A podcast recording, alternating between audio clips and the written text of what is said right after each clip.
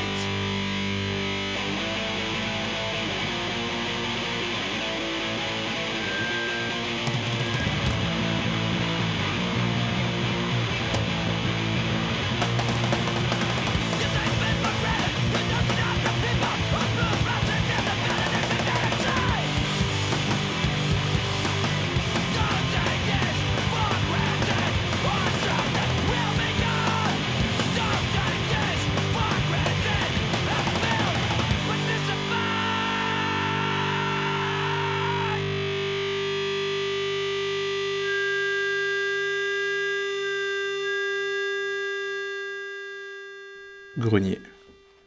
Je ramassais à la pelle et à la balayette l'amas de têtes de rongeurs sanglantes éparpillées sur le sol de ma salle de bain quand j'ai senti une main me remuer l'épaule. Dans mon demi-sommeil, j'ai entreaperçu Prudence et entendu sa petite voix me parler. Alex, je crois que je suis devenu alcoolique. Hum, je pense que je suis alcoolique. 4 heures du mat Je crois surtout que t'es devenue chiante. Mes yeux se sont refermés, se sont rouverts, quelques heures plus tard, au son des marteaux-piqueurs entamant leur complainte dans l'immeuble d'en face. Le grenier était froid, Prudence n'était plus là, et j'étais encore plus malade que la veille. J'ai refermé les caméras. Rien à enregistrer, rien dont je veuille me rappeler. Qu'est-ce que je foutais là? Je n'étais pas amoureux, j'avais même pas envie de tirer un coup, je voulais juste fuir cette ville où, deux jours plus tôt, une boîte d'intérim avait dégoté une longue mission.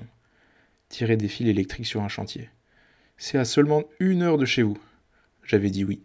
J'étais allé chercher mon contrat à l'agence et puis j'avais décidé de rentrer à pied à la maison, qui se trouvait à deux heures de marche.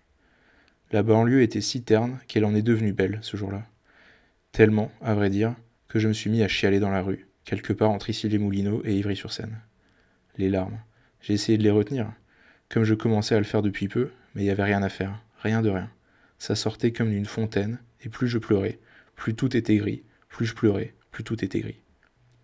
Oh, j'avais une certaine tendance au mélodrame à cette époque, mais là, j'avais presque l'impression de ne pas en rajouter. La fille m'avait définitivement largué, l'expulsion de ma maison n'était qu'une question de jours, je n'avais pas un sou en poche, aucun projet à long, moyen ou même court terme, et, par-dessus tout, voilà que cette saloperie d'agence d'intérim avait trouvé un boulot, à moi, qui n'avais aucun diplôme, aucun muscle, aucun rien. Mais quelle malchance, que je me disais, et les larmes coulaient et coulaient, et à l'approche de mes pas, les pigeons lâchaient leur bout de Big Mac et quittaient le trottoir pour s'envoler vers le ciel de la ville la plus romantique du monde. Et je sais pas pourquoi, à un moment, les larmes se sont arrêtées de couler. Il restait 50 euros sur mon compte en banque. J'ai décidé de les mettre dans un billet de train. Je suis allé à la gare et n'ai pas regardé en arrière. Adieu, Paris.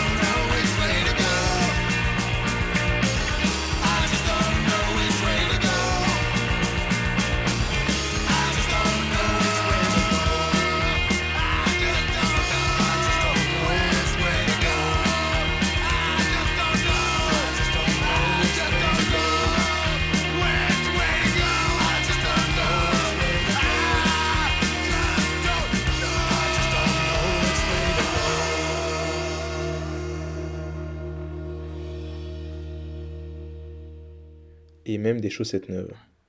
Je m'étais déjà fait larguer, une fois, place de la Bastille à Paris, par une danseuse avec qui je sortais depuis deux jours. Elle m'avait dit être encore amoureuse de son ex et que non, vraiment, ça n'allait pas pouvoir marcher entre nous. J'avais fait le dur, tant pis pour toi chérie, tu sais pas ce que tu loupes. Puis j'avais couru m'acheter un pack que j'avais ramené dardard à cette maison squattée du 13e, où traînaient mes potes. J'avais descendu ces bières, puis d'autres, puis encore d'autres, et le goût amer de ma défaite amoureuse avait été remplacé par celui, plus délicat, de la Cronenbourg chauffée au soleil. Le lendemain, ma gueule de bois me préoccupait davantage que mon cœur brisé. Quelques semaines plus tard, elle m'écrivait une lettre, m'expliquant qu'elle voulait nous redonner une chance. J'imagine que son ex lui avait fait une crasse, couché avec sa meilleure amie. Qu'importe. Moi j'avais ma fierté. Surtout que je m'étais déjà à nouveau casé. Mais cette fois, c'était différent. J'étais amoureux. J'avais parcouru le monde pour rejoindre cette fille-là, remuer ciel et terre pour m'acheter un billet d'avion direction Wellington, Nouvelle-Zélande, et aller tenter ma chance auprès de la gonzesse la plus géniale qui m'ait jamais parlé. Un charme magnétique, la force d'une tigresse et l'indépendance d'un disque de Sing Red, Léa était la femme de ma vie, la perle rare, celle avec qui j'allais faire des gosses, sortir des splitzines, adopter un chien, retaper une maison à la campagne et écouter dix charges, en baisant comme des phoques jusqu'à ce que la mort nous sépare. Assis sur un banc, près du stade de rugby, soleil d'été et vent d'automne, j'ai donc eu nettement plus de mal à digérer le temps redouté. Je crois que ça ne pourra plus marcher entre nous. Comment ça? Et les enfants alors? Et le chien? Le splitzine Les maisons à la campagne? Et les phoques? Depuis le début, je m'étais dit que ce serait dur quand elle me larguerait. Loin de mon monde, de mes potes, de mes repères, entouré de fantômes qui ne pourraient que me rappeler son existence. J'ai hurlé, émis quelques sanglots et j'ai été surpris par cette impression d'en faire trop, de jouer la comédie, de crier de pleurer uniquement parce que je pensais que c'était adapté à la situation. Je lui ai demandé si elle était sûre d'elle. Elle a dit non, mais a rajouté que ça ne changeait rien. En m'éloignant de Léa, j'ai été de nouveau surpris de ne pas me sentir plus bas que terre. Loin d'être au meilleur de ma forme, et ça allait. J'ai même été saisi par une curieuse vague d'espoir. Je m'étais fait larguer, mais voilà, je marchais seul, le soleil tapait et j'étais encore en vie. Je savais où aller, je m'étais fait des potes. J'étais saisi par la certitude que je n'allais pas en mourir, que ça allait passer. Le soir, je suis allé chez elle, et j'ai regroupé mes affaires dans un 5 de randonnée, direction la maison de mon pote et sa petite chambre d'amis, quelques rues plus bas. Godzi avait l'air content de me voir. Il m'a dit que je ne pouvais pas rester plus de deux semaines sans me poser de questions. Il me faut du whisky et un logement. Ce soir, on devrait picoler et aller chercher une maison vide à squatter. Ça te dit? Goddy, pieds nus et crasseux, barbe de trois semaines, père d'une gamine de deux ans et toujours partant pour la moindre magouille, a immédiatement été enthousiaste. Cette nuit-là, on a erré à droite à gauche. On est entré dans une baraque criblée de merde de chiens et de pages de magazines porno. La terrasse donnait sur une des rues les plus centrales de la ville. Petit jardin et tag plein les murs, porte en bois clouée par la proprio, cabane remplie de bouteilles de pisse. Un gars qu'on connaissait avait recouvert les murs de ses signatures. Quelques semaines plus tôt, il avait été retrouvé pendu à Auckland dans le salon de sa baraque. On est sorti et on a cherché autre chose. Deux, trois maisons, toujours un problème. L'alcool aidant, j'ai commencé à désespérer. À quoi bon squatter ici? J'allais rentrer en France, m'avouer vaincu une fois de plus. Goddy m'a parlé d'une benne à ordures réputée dans le quartier. On est allé y faire un tour, escaladant un grillage de 5 mètres, surfant sur les déchets jusqu'à récupérer un sac de riz de 25 kilos, de quoi nous remplir l'estomac une semaine ou deux. On est reparti avec, à 3 heures du mat, dans les rues de Wellington. Goddy ne le savait pas, mais j'avais abandonné l'idée du squat. C'était trop risqué, trop idiot, trop con. Mais je n'osais pas lui avouer. Une dernière maison, qu'il disait. Et après on rentre. J'ai acquiescé. Ok. C'est pas comme si je me levais demain matin, tu sais. Près de Santiago Street, il y avait cette impasse étriquée, où se cachait une maison d'un étage, porte blindée et volets barricadés. Cour pleine de déchets variés. Matelas moisi, murs recouverts de graffiti. J'ai sorti ma bombe de peinture et commencé à peindre des conneries sur les murs, mes signatures, les noms de mes groupes. J'ai dit à Godzi qu'il pouvait y aller seul, que moi j'en avais ma claque de forcer des portes et de faire l'acrobate. Que j'allais l'attendre dans la cour parce que bon, il était déjà tard et je m'étais fait larguer quelques heures plus tôt. Il me fallait une bonne nuit de sommeil pour digérer. Godzi a grimpé sur le toit, surveillant ses pas pour éviter de les transpercer. Puis, il est rentré par la minuscule fenêtre du grenier. Puis, plus rien. Et encore rien. Dix minutes, un quart d'heure, vingt minutes. Rien. J'étais là à attendre, assis sur un matelas moisi avec mes 25 kilos de riz et les minutes passaient, jusqu'à ce que je commence à flipper. Godzi? Pas de réponse. Godzi? Godzi? Ce con s'était fait buter. La maison était habitée et un père de famille armé d'une machette lui avait fait la peau. Ou il s'était retrouvé nez à nez avec d'autres squatteurs qui n'appréciaient guère son intrusion. Il l'avait enfermé dans la cave, à jamais, en riant de son sort de squatteur du dimanche. Ou alors les habitants avaient appelé les flics, qu'ils allaient débarquer d'une minute à l'autre. Qu'allais-je bien pouvoir leur raconter au Condé? Non, monsieur, j'ai rien à voir avec tout ça, moi je passais juste par là, par hasard, dans cet impasse, à 3h du mat. Je promenais mon sac de riz et ça m'a paru une bonne idée de m'asseoir sur ce matelas moisi. Alex Alex Le chuchotement venait de l'intérieur de la maison. Godzi, t'es où? Derrière le volet. Approche-toi. Je m'approchai. Cher journal, il est 3 heures du mat et je suis à l'autre bout du monde en train de parler un volet, accompagné de mon fidèle compagnon à un sac de riz de 25 kilos. Il faut que tu entres. Passe par le toit, je t'attends. Je sais pas, t'es sûr tu préfères pas plutôt. Non, tu comprends pas. Il faut que tu entres. C'est taré à l'intérieur, il y a tout ce que tu peux vouloir. Comment ça? Entre, je te dis. J'ai grimpé sur le toit. Une petite partie avait l'air plus solide que le reste. Alors j'ai fait gaffe à marcher sur celle-là, n'ayant pas envie de traverser la chose pour atterrir dans je ne sais quelle pièce sombre. Après quelques minutes à faire le clown, je suis passé par l'étroite fenêtre du grenier. Fallait se plier en quatre, ce truc n'était pas fait pour être traversé par un corps humain. Godzi avait défoncé à coups de pied la partie du sol qui séparait le grenier du reste de la maison. J'ai plongé dans le noir. Attends, a dit Godzi. J'ai trouvé les plombs. Quand la lumière fut, je découvris une version moderne de la caverne d'Ali Baba. Partout, des tas et des tas d'objets de toutes sortes, neufs, encore dans leur emballage, et souvent en plusieurs exemplaires, posés en tas à même le sol. Godzi n'avait regardé que brièvement. On s'est mis à fouiller méticuleusement. Il y avait tout ce qu'un esprit humain pouvait imaginer. Des slips et des chaussettes à ne plus savoir qu'en faire.